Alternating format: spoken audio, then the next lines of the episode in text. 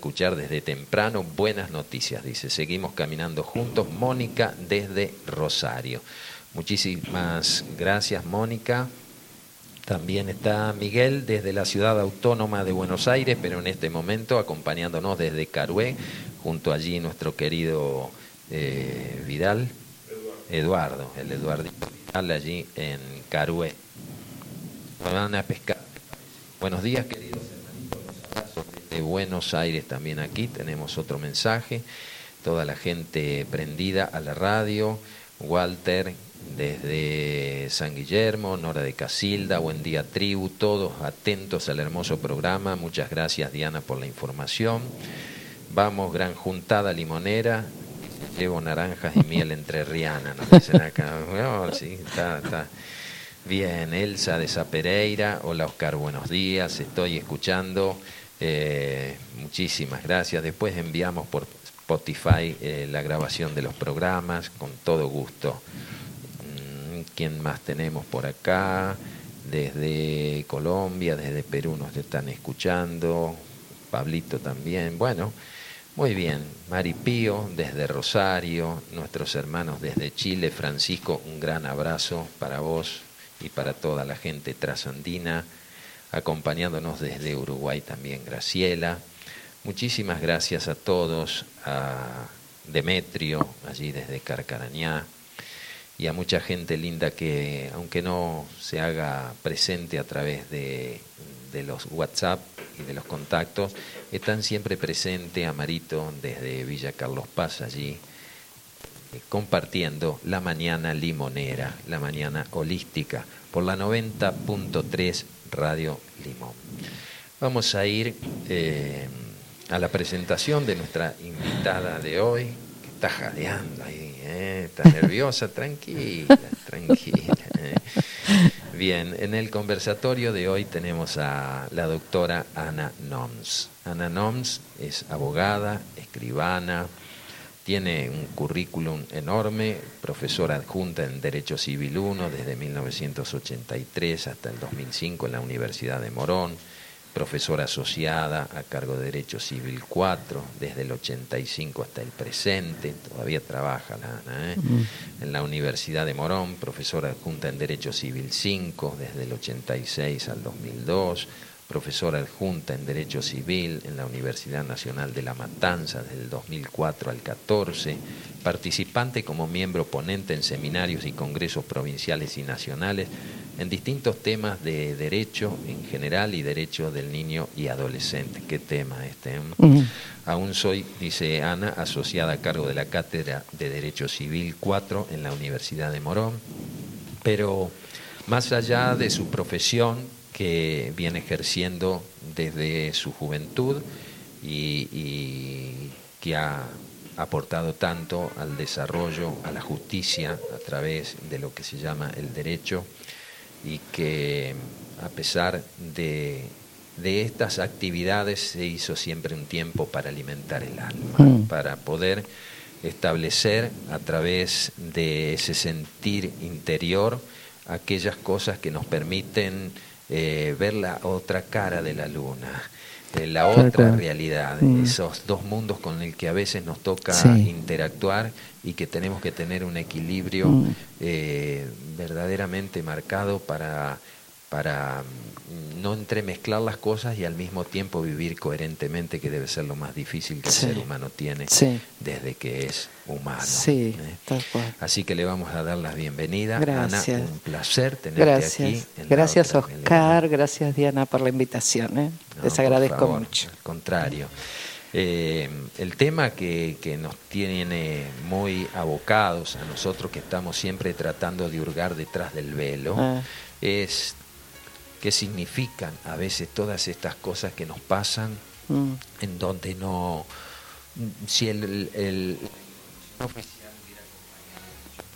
sí. e información que ellos tienen y sus investigaciones a lo que le sucede a la humanidad, nos podríamos haber ahorrado muchos problemas Muchísimo. desde distintos aspectos, desde el psicológico, desde el aspecto social y, y verdaderamente y desde el anímico obviamente no Así que te damos la bienvenida. Gracias. Y a modo de presentación también, Ana compartió con mi padre, Ángel Cristo Acoglanis, el doctor Ángel Cristo Acoglanis, Saruma, eh, aquellas experiencias de la década del 80. Sí. Y no la conozco hace muchísimo tiempo, nos hemos reencontrado álmicamente en Eh. estos cuerpos hace poco, pero estamos estableciendo una linda relación Eh. de amistad, de hermandad, de respeto. Sí. Y también, como le decía en días previos a Ana, ella me ayuda a armar mi propio rompecabezas, ¿eh? por, por esas ausencias de años que tuve de mi padre, pero que de alguna manera fueron preparatorias para tenerme hoy aquí, Eh. abordando estos temas y también desarrollando mi propio camino. Bien. Así que Me, me alegro que, que así sea. Esto es una red, ¿no es cierto? Exactamente. Entonces nos vamos encontrando y, y vamos hallando en el otro cosas que nos van haciendo bien, nos van armando, como vos decís, el rompecabezas. Eh, después, viste, y se van acercando otros y así uno va entrelazando armando. las hebras del tapiz. Exactamente. ¿Eh? Exactamente. Ana, eh, ¿cómo comenzó todo en tu vida? Eh, todo esto que tiene que ver con lo holístico, con el misterio, con lo incognoscible, Eh, ¿eh? sí. que de alguna manera nos tiene incorporados, aunque el humano a veces no le preste atención o a veces lo tome como una cuestión que sucedió y no le encuentra una explicación. Sí, sí, así, así pasa. Para muchos, eh, para muchas personas cuando tienen este tipo de experiencia eh, pasa de largo, eh, no le da tanta importancia y para otros es un hito en su vida. Eh, en mi familia, en, en mi casa, mamá vivía con mucha inquietud esto de, de, de los platos voladores, entre comillas, ¿no? de los ovnis. Eh, yo vivía en una localidad del Palomar, en Buenos Aires, eh, pegado a la primera brigada aérea, y se veían en muchas ocasiones eh, naves ¿sí? que cruzaban, que se quedaban en el medio de, la, de las pistas, que subían, Ah, que ¿sí? bajaban. Ah. Sí. Y, y uno estaba muy cerca y eso lo veía, ¿no? Porque Todo top secret, ¿no? Eh, sí, nunca se dijo nada. O sea, sí, debe estar en algún archivo de la base aérea. Este, eh, además de, de alguna experiencia que mamá ya había tenido antes. Y entonces ella siempre fue muy inquieta eh, acerca de eso. Y, y nos lo transmitió a nosotros, o sea, a mi hermano, a mí. Mm. Eh, pero bueno, en cada uno hace un clic distinto, ¿no? Me contabas estos días cuando conversé contigo una- un, un lindo encuentro cuando tu madre estaba embarazada. Ah, sí, Embarazada de vos. de mí, sí, estaba embarazada de mí. Eh, ellos este, vivían en, en, el, en Caballito, era eh, todas casas bajas, hace algunos cuantos años Claro. atrás, eh, y vivían al fondo, en un departamento al fondo, eh, y tenían que recorrer un pasillo de casi 50 metros y mamá salía a la noche con mi papá a, a pasear porque había engordado muchísimo de mí y le daba vergüenza salir en el día. Entonces salía a la noche con mi papá. Y en una ocasión, en febrero del 55, eh, ella, ellos venían de caminar de su salida eh, y empezaron a recorrer el pasillo hasta el fondo y miraron que atrás de, la casa, eh, en un edificio muy alto, eh, había en el último piso una luz espectacular, eh, todo iluminado, como que había una fiesta porque eh, estaba en el balcón eh, una mujer de, con traje brilloso que miraba hacia donde ellos estaban, ¿no? hacia donde mi papá y mamá estaban. Eh, bueno, eso lo vieron durante todo el recorrido del pasillo y admirados por la gran intensidad de la luz que había, ¿no? Era una fiesta indudablemente. Eh, bueno, se fueron a acostar, al otro día mamá habla con mi abuela, porque vivían con ella, y le dicen, ay mamá, vos no sabés qué fiesta que había en el edificio de acá atrás. Ah, sí, le dice mi abuela, ¿qué fiesta? No sabés, era una, luz espectacular, este, había una señora con un un brilloso el, el- el vestido y apoyada así en, en la baranda del balcón. eh, Chiche, le dice, mi mamá le decía a Chiche, Chiche, no hay ningún edificio ahí atrás. Pero sí, mamá, lo vimos con Mario, mi papá, lo vimos que estaba ahí la fiesta, veníamos los dos mirándola durante todo el pasillo. Bueno, andá hasta la puerta y, y, después vení. Cuando mamá va hasta el portón de entrada de, de la casa que daba a la calle, eh, se dio cuenta que no había nada. Eran todas casas bajas. Eh, a partir de ahí, mamá, eso fue terrible para ella, ¿no? Eh, fue muy choqueante. Sin embargo, a mi papá no le pasó como un acontecimiento y nada más, pero para ella fue un clic muy importante. Y porque de alguna manera ella estaba interesada en todo lo que es el misterio. Sí, después de ahí en más, este, siempre esa experiencia la contaba porque eh, realmente la había, la había marcado para decir, eh, a los pocos días, creo que los dos días, salía en el diario de que había habido una flotilla de, platos voladores por la ciudad de Buenos Aires, ¿no? Eso, que... esa, esa anécdota, linda historia que contaba tu madre, estimo que ha sido un incentivo a lo mejor en tu, en tu vida, algo que te también te trasladó esa inquietud, ese interés por investigar, por conocer qué hay más allá. Eh, claro, porque eh, mamá después eh, me llevaba a mí, ¿no? Yo la acompañaba a, ir, por ejemplo, a lo de don Pedro Romaniuk, eh, o a ir a determinados lugares por ahí donde se hablaban, ¿no? De, estas cosas en Capital, sí, sí. Y además teníamos un amigo eh, de, de, mí, de, toda la vida, Alfredo Di Princio, que vivía enfrente de casa y que él siempre se estuvo investigando acerca de lo esotérico, eh, acerca de la alquimia, y nos iba transmitiendo a nosotros, tenían largas charlas con mamá, largas charlas acerca de, de eso, ¿no? De todo esto. Mencionaste a Alfredo Di Princio. Bien, porque Alfredo Di Princio fue eh, un discípulo, o, es aún, también tiene su nombre cósmico otorgado y se ha dedicado, después él se traslada a la península itálica. Y allí, eh, bueno, su investigación continúa, tal vez por otras aristas, pero nunca dejando de lado esto que en algún momento significó el puente entre tu encuentro con, con Ángel Cristo Acoglán. Sí, tal cual, tal cual. Em, em, él siempre además en todas las publicaciones que hace por Facebook o Messenger, eh, siempre lo tiene muy presente a tu papá, agradecido por todo lo que le ha transmitido o ha enseñado, que son cosas de hace treinta y pico de años atrás, pero actualísimas.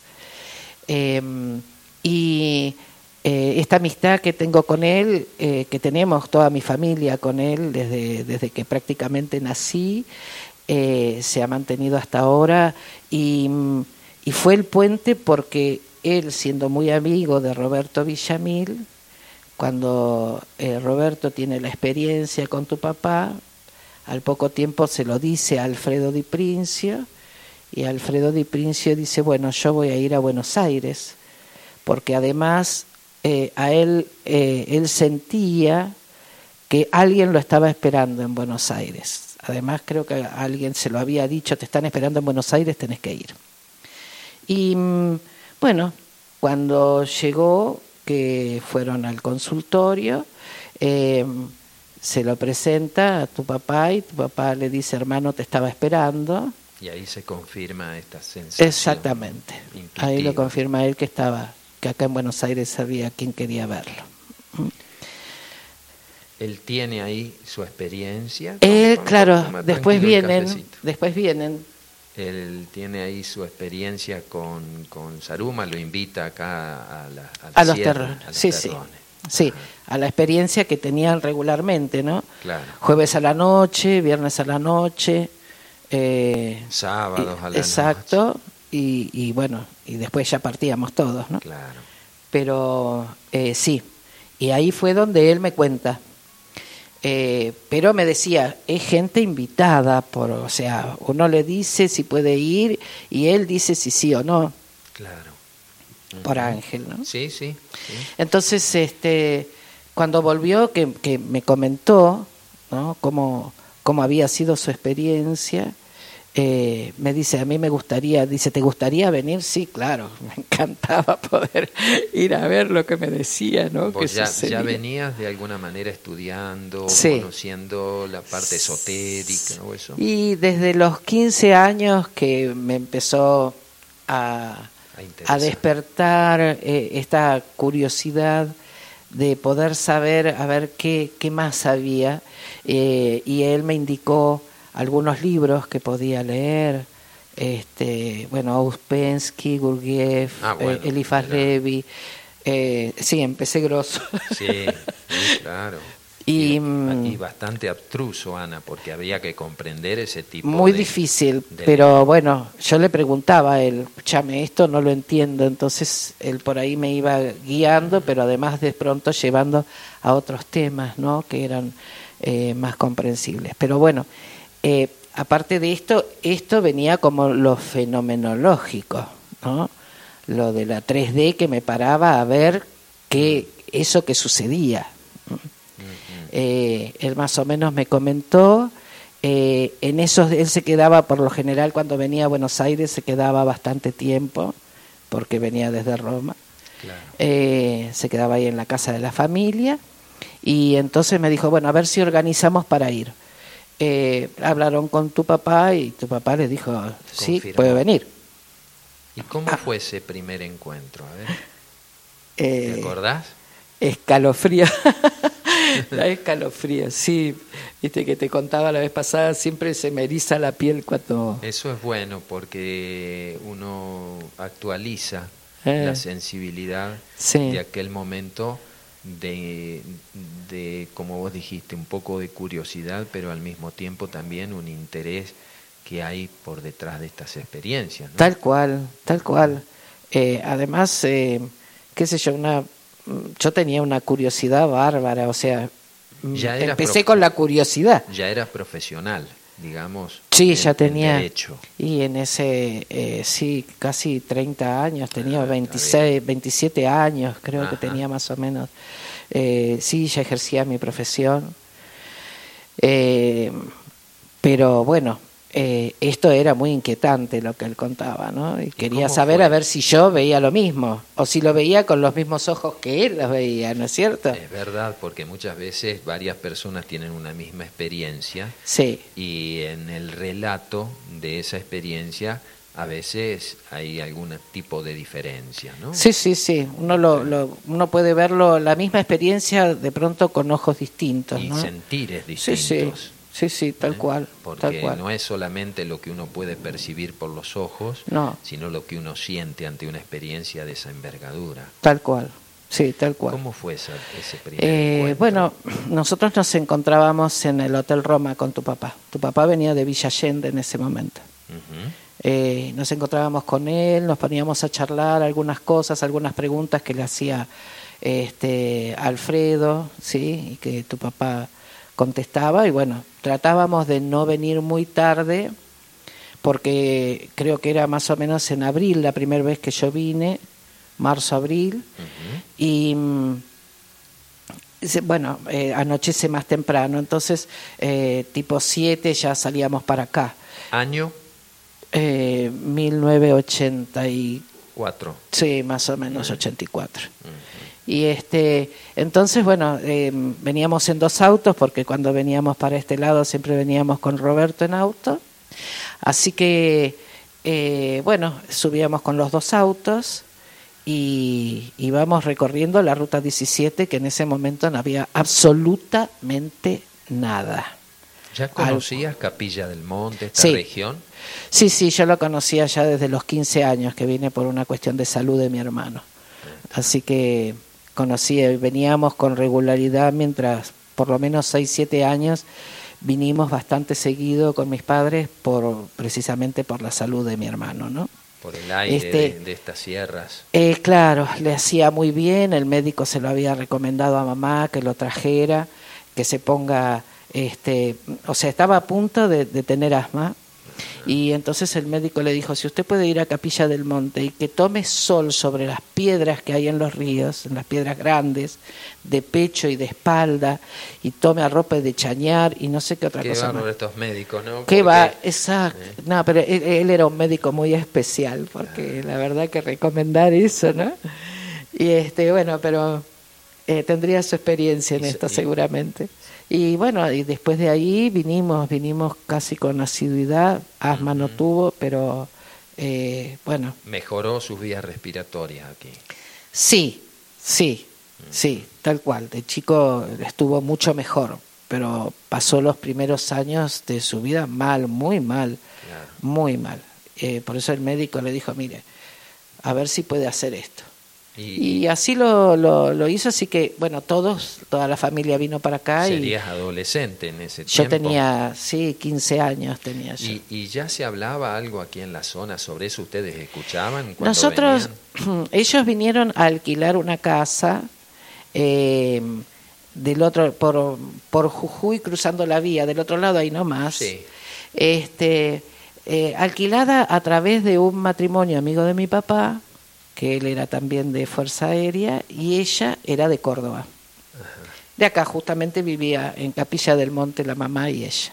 Ahora ya partieron, pero eh, así que bueno, por ahí nos sentábamos a, a tomar unos mates a la tarde, a charlar, y, y la, la mamá de ella, eh, mi mamá que le preguntaba Contaba. y sí, de, de, de escuchar, de, de ver luces, sí, Eh, en los cielos, eh, pero bueno, O sea que esto no aconteció a partir de Saruma, ya había obviamente muchísima Sí. gente antes que aunque a lo mejor no se abordara el tema, claro. como él de alguna manera tuvo que hacerlo, eh, no era ajeno esta, estas cuestiones misteriosas para la gente que, que vivía No. acá o para los que venían a vacacionar. Sí, tal cual. En un tiempo atrás, en esa década y mucho antes también, Capilla era como el lugar top para, para, para vacacionar. Sí, sí, tal cual. De hecho, que hay casas señoriales todavía Sí, que sí. de alguna manera Sí. denotan que era un lugar Sí, sí.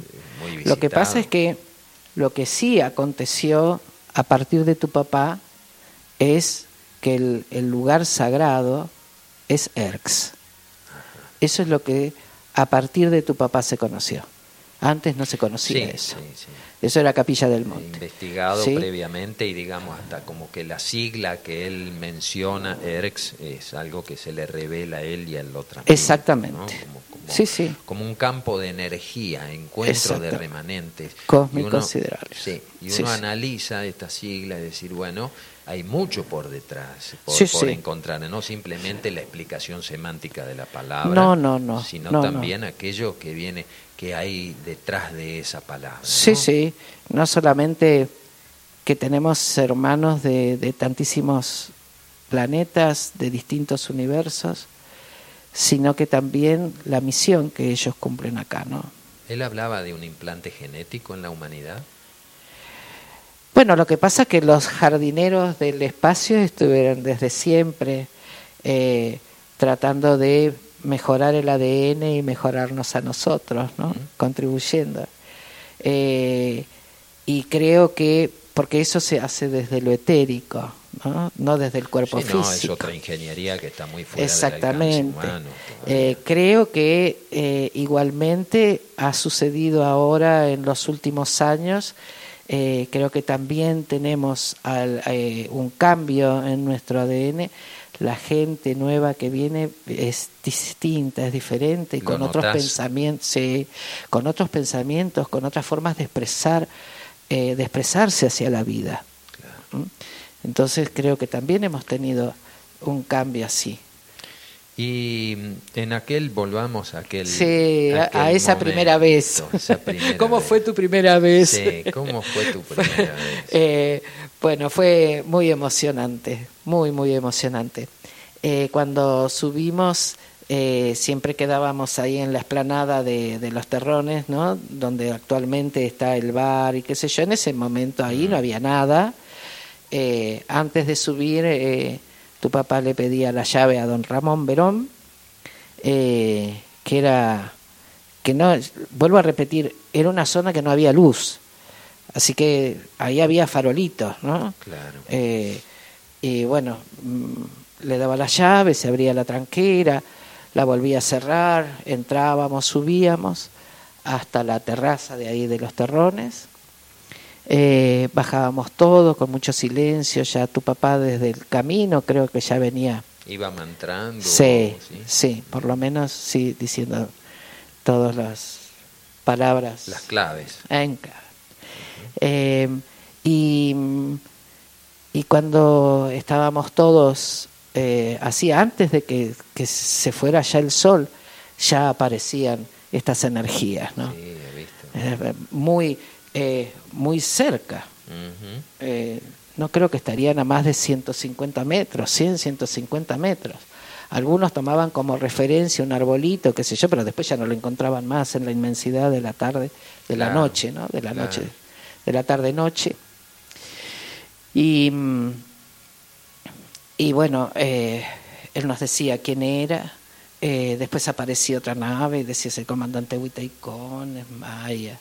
Eh, Mencionaba a todos estos seres como una Exactamente. jerarquía. como- exactamente, exactamente. había como una especie de familiaridad entre él, no en el sentido vulgar de la palabra, ¿no? sino eh, esa familiaridad de tener un conocimiento quién era esa luz. O sea, ¿la luz qué era? ¿Era una nave o era una entidad? ¿O era esa entidad adentro de una nave? A ver, contame. Eh, para mí, ¿Cuál eh, era tu sensación? ¿no? Tu- sí, yo, eh, bueno, ellos se pueden materializar en diversas formas. Correcto. ¿sí? Ellos Sí. tienen una energía eh, muy importante, eh, obviamente de dimensión muy superior, eh, y se pueden manifestar de muchas formas. Eh, pueden ser a través de una nave, lo que nosotros veíamos ahí, como lo vimos después a Saruma en el 96 con Roberto, era una gran bola de energía. ¿Mm? Eran todas luces con mucha energía. Eh, esta, esta, eh, esta energía del principio de Maya que se acercaba eh, irradiaba calor. Ah, sí. En medio, porque estabas nombrando abril, ya estaba fresco. Ya estaba fresco y, Sí. y era como que el ambiente se ponía cálido. Inclusive después hacíamos dos bajadas más y se mantenía cálido. Si había viento, el viento se aplacaba. Y eso Si lo- estaba nublado, él decía, no importa, vayamos igual porque se va a abrir el cielo. Y se abría el cielo para nosotros tener la experiencia. Terminábamos la experiencia, el cielo se encapotaba otra vez y a lo mejor hasta llovía. Pero en esos momentos no. Eh, Pero además ¿Te lo daba que la más- sensación de que él manejaba algún tipo de energía para que eso aconteciera o era o sería una especie de acuerdo entre él y estos seres para que la Ah. experiencia que, que los acompañaba fuera algo que no generara un campo ilusorio? Eh, em, yo no vine solamente una vez acá eh, con tu papá, vine muchísimas veces en, Mm. en los años que siguieron. Eh, pero eh, lo que siempre percibí era que tu papá eh, se presentaba con una gran humildad ante las personas que llevaba. Él era el portero de ERC simplemente. No hacía alarde de, absolutamente de poder o ese nada, tipo de no cobraba nada, todo esto era, este, él recibía la gratitud nada más de nosotros, ¿no? Eh, con la misma humildad eh, se relacionaba con ellos, con respeto y con humildad. No había ninguna orden ni ninguna cosa, yo orden, no, no, no, absolutamente. Él decía los mantras, cantábamos las canciones. Esto, es- Este- esto es bueno lo que decís porque a veces bueno se tergiversan las experiencias y Mm. a- a- personas que a lo mejor no lo han vivido sacan sus conclusiones con todo su derecho o algo, pero Ah. vos estás haciendo lo que representó eh, eh, ese encuentro y, Esto- y cómo él se conducía Sí, ante sí. esto que era el misterio sí. absoluto. Absolutamente. Además, va, esto, esto es lo que viví yo, lo viví en primera persona, ¿sí? No me lo dijo, no me lo contó nadie. Y además después, cuando, cuando tu papá se iba, que tenía que volver a Villa Allende, y nos quedábamos nosotros del pequeño grupo y contábamos la experiencia, lo que había sentido cada uno, y viste esto y viste lo otro. Eh, habíamos visto exactamente lo mismo y sentido, quizás algunos más, otros menos, eh, lo, que, lo que los hermanos nos transmitían. Para responder tu pregunta anterior, eh, de si, si, era él que se acercaba, eh, la, la, sensación que tenía, y porque también lo, lo explicó tu papá, uno estaba ahí con los mantras, se crea un, un, ambiente. Eh, claro, se crea todo un, un, aro ¿sí? de protección. Por eso que cada mantra tiene un significado distinto. Correcto, son claves. Entonces, hay, eh, hay un, un, ambiente de protección eh, y ellos trataban también de protegernos, no, por, no de nada, sino de la energía que ellos emanaban. Entonces, nos ayudaban con todos los mantras y demás a subir un poquito de la tercera y ellos bajaban un poquito de la cuarta y así hacían que ese clima en las siguientes paradas fuera un eh, encuentro como la siguiente. Exactamente, había un gran silencio. Acá en el campo que hay tanto mm, animalito, grillito, que esto, no se escuchaba nada. Era un silencio total. ¿Y cómo te sentías vos eh, eh, además de esa primera vez, cada vez que venía, bueno, uno después se va habituando a eso y, es como que quiere más, ¿no?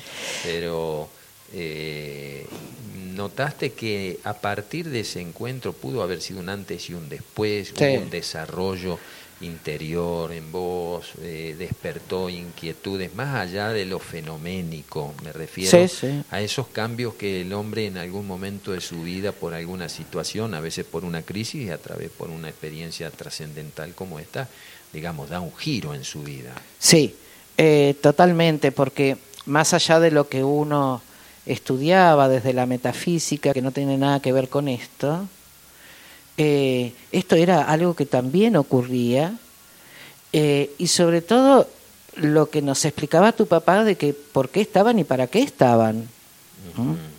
Que si no hubiera eh, sido por ellos, quizás en muchísimas oportunidades el planeta hubiera explotado por el aire. Nos contaba una ah, experiencia ah. en que ellos habían aparecido en Rusia este, ante los, los gobernantes que estaban reunidos, le dijeron que no hicieran tal experiencia, qué sé yo, y después se fueron, desaparecieron, nunca más los encontraron, ¿no? no pudieron seguirlos, sí, sí. Ah, a esos científicos. A, esos, a esas personas que se presentaron en el ah, Kremlin en una reunión que había de altas autoridades. En cuerpo presente. Exacto, aparecieron de repente y cuando salieron, que dijeron, bueno, que los sigan, que no sabemos quiénes son, eh, no estaban más. Ah, él contaba Esto, eso lo contaba, eso lo contaba tu papá, y lo cual eh, no es la primera vez, creo que hay muchas experiencias así. Eh, además de, del trabajo que ellos hacen también energético para que nosotros vayamos también comprendiendo ¿no? las, todo lo que tiene que ver con nosotros, con nosotros mismos, con nuestro trabajo interno. Por algo, eh, el primer libro de Trigueriño se llama Erx Mundo Interno, no el mundo interno eh, de multidimensional que tiene Erx, la ciudad. Es el mundo interno nuestro, que es el que tenemos que trabajar. Ese es el mundo interno. Ana, y mm, claro, una mujer formada académicamente, ah, sí. ¿cierto?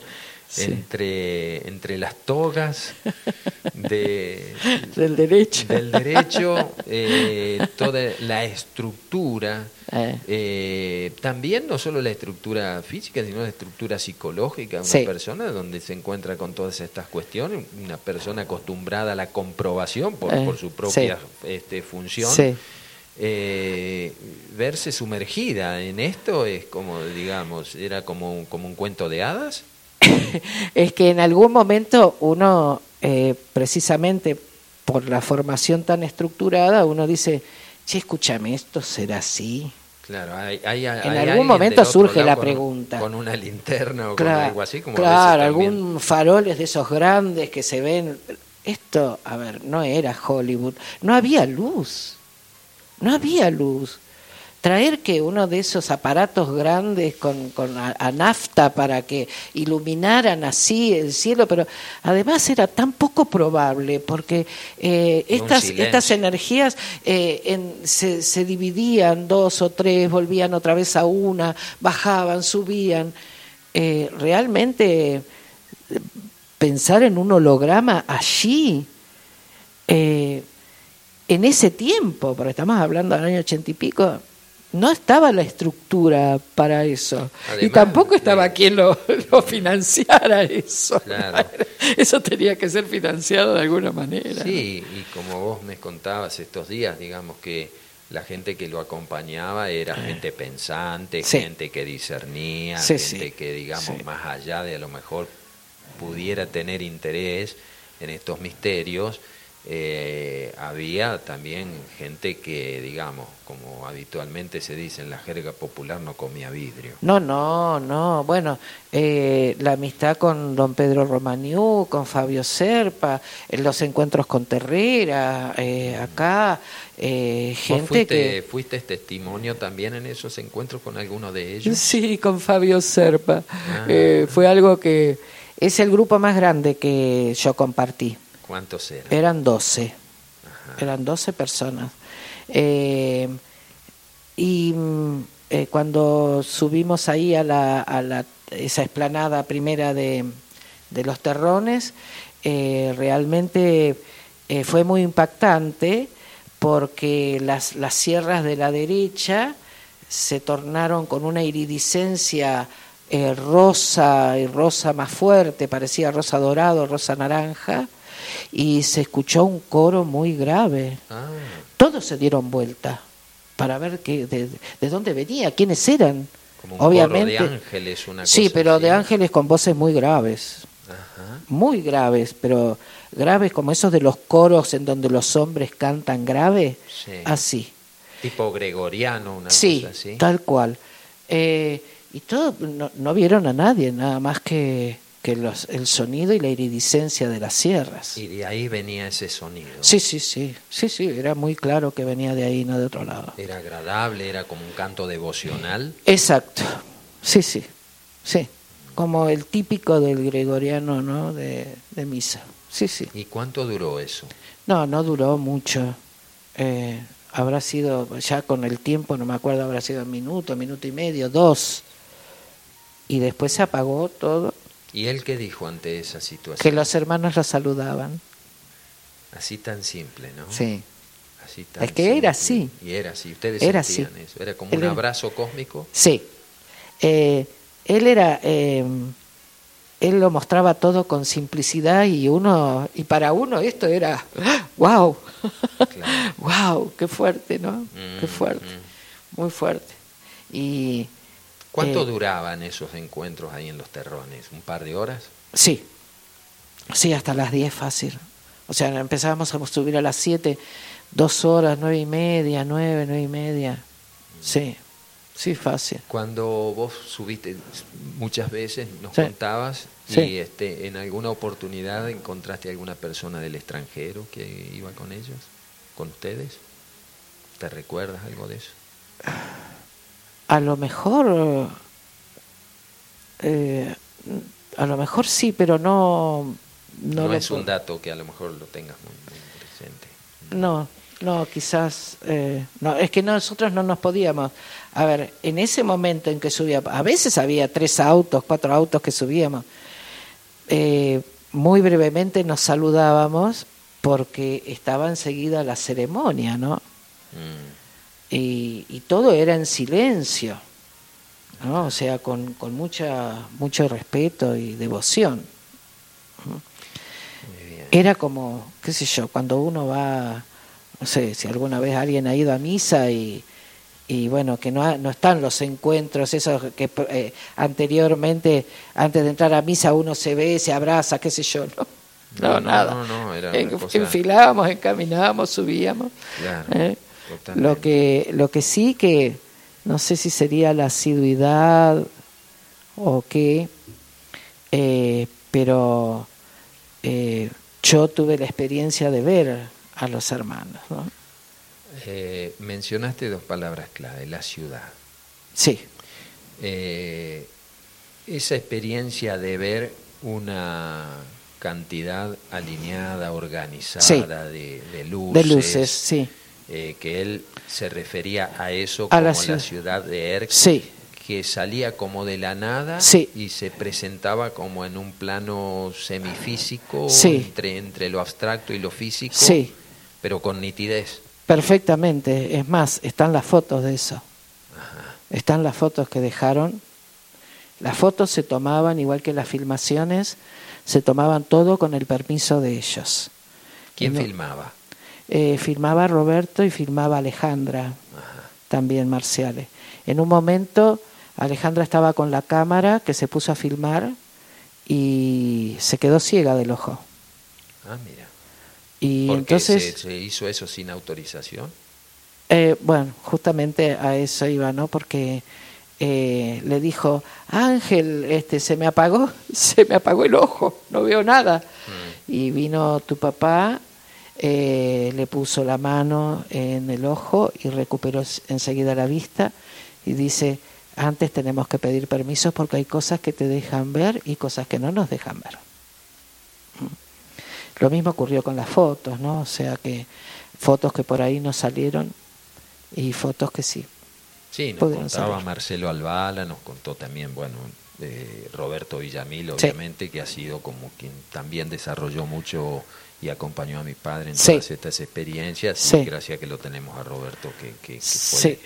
Y está No, y que además, testimoniado en la fotografía. Exactamente, testimonió con su foto, fotos que le dio a Trigueriño y fotos que después fueron el testimonio de sus libros, ¿no? Gracias a y Dios. mí, a mí también me acerca unas cuantas fotos, Roberto, cosa que agradezco porque eh, la foto no es solamente a lo mejor el testimonio que queda de un hecho que se está viviendo, ¿cierto? Y como que se perpetúa en la foto, Mm. eh, sino que también tiene un campo de irradiación la fotografía. Claro. Tiene una Oh, energía que Mira, queda te voy a ahí. contar una anécdota.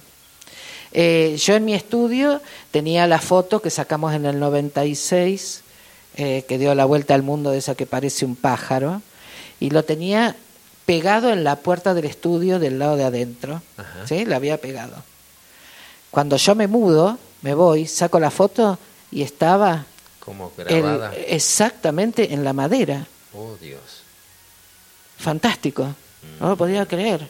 ¿No te trajiste la puerta? No pude. Pero sí la tengo la foto. Ay, qué lindo. Me gusta la espontaneidad de, de Ana porque habla con tanta naturalidad y como que está reviviendo también e- esos momentos. Sí. Eh, Además, tu papá nos contaba cómo era la ciudad. a ver, Eh, era, eh, tiene pirámides, ¿sí? Eh, como medio transparentes azuladas. cristal, Ah, sí. Eh, y, y además tiene eh, una. Cúpulas. Exactamente, que las cubren. Eh, también. hablaba de los espejos, de los tres espejos. Sí, sí, sí, hablaba de los tres espejos, la función que tenía, quién los, eh, los dirigía, este, es una hermana la que los dirige, y, este, y para qué servían. Y, y inclusive eh, asoció lo del en, en Cusco, en donde estaba el, eh, el, el gran El disco solar. el disco solar, Mm. eh, que era uno de los espejos con que ellos se comunicaban con los hermanos. ¿no? Eh, por eso que después desaparece. ¿sí? Está muy bien guardado, porque eso era la conexión con los hermanos de- del, del cosmos. ¿no? Y en esto que vos veías la ciudad, ¿había alguna especie de, de rayo de luz que salía de, de, ese, de esa visión hacia ustedes? ¿Había colores? ¿O- Colores sí.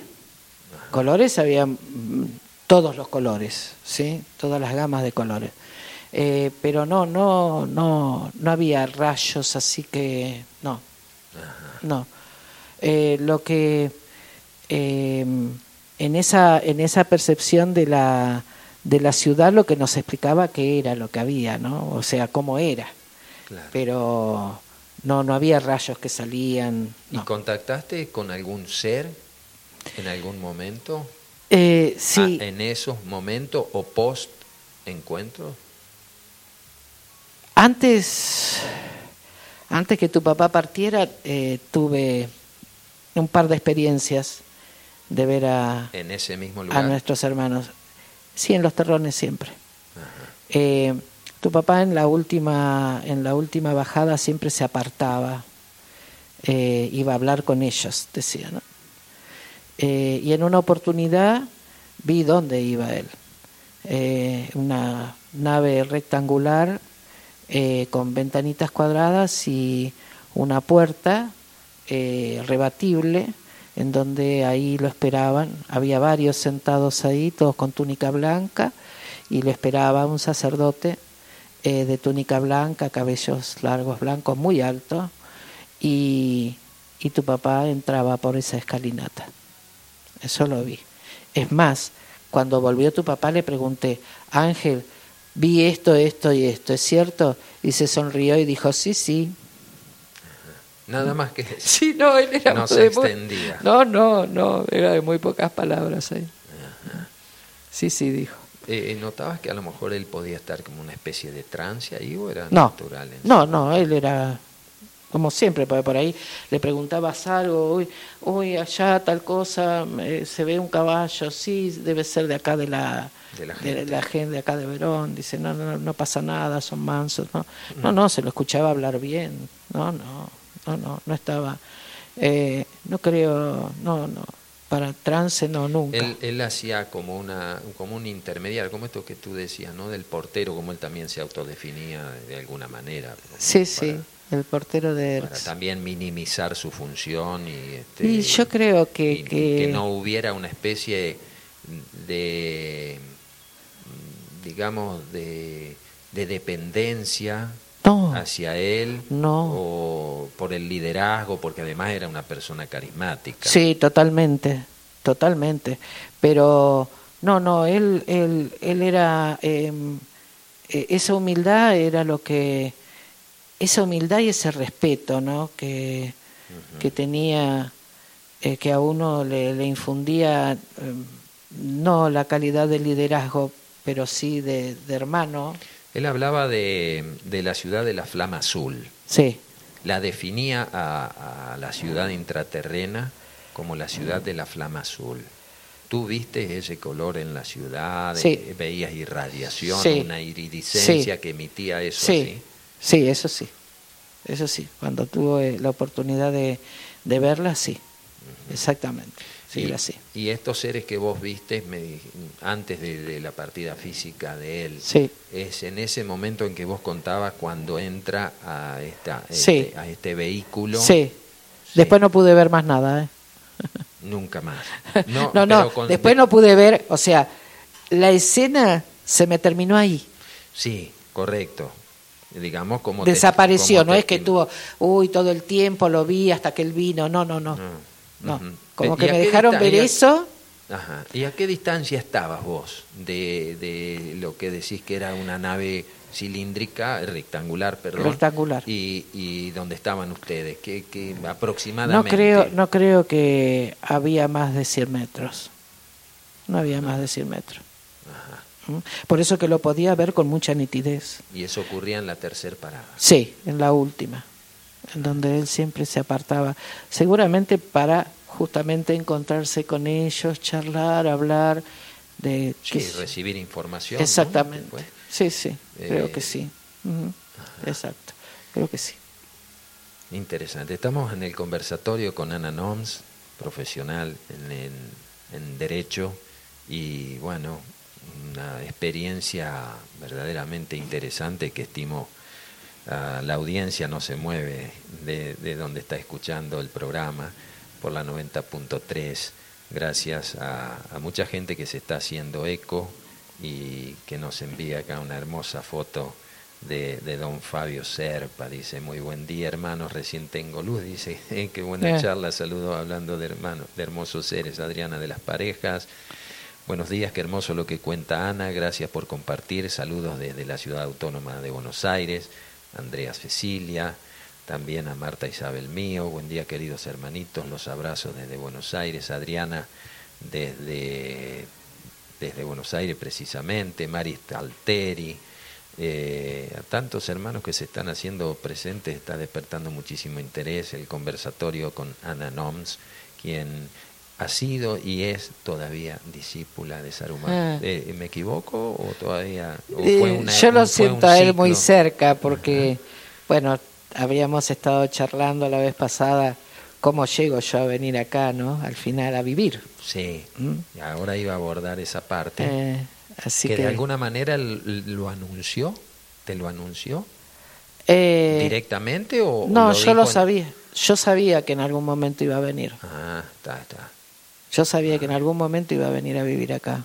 Ajá claro, en ese momento tenía un montón de cosas, estaba tenía mucha actividad en la 3D, ¿no? O sea que eh, ese, ese equilibrio tan difícil, como vos decías al comienzo, de lograr entre la, la, vida eh, cotidiana. y lo que uno podía hacer eh, en su desarrollo interno. Eh, y cuando en, esos tiempos de juventud, en donde uno está criando chicos y haciendo su carrera y demás con tantos compromisos, era realmente... hacías un espacio para, para, estos encuentros. Por lo menos sí, eh, cada dos meses, tres, trataba de venir, eh, leía mucho, pero bueno, trataba de hacer lo que se podía y a veces, como ocurre siempre, con algunos impas, ¿no? Claro. Sobre todo después de la, de la partida de tu papá, mm. eh, quedó un impas, ¿no? Como que, bueno, se tenía uno que reacomodar. Eh, vamos a hacer una pausita, si podemos poner ese mantra que nos subieron ahí, Facu, si es posible, y este, le permitimos que termine de tomar el cafecito, que debe estar re frío, ¿no? Pero bueno, hacemos esta pausita mántrica.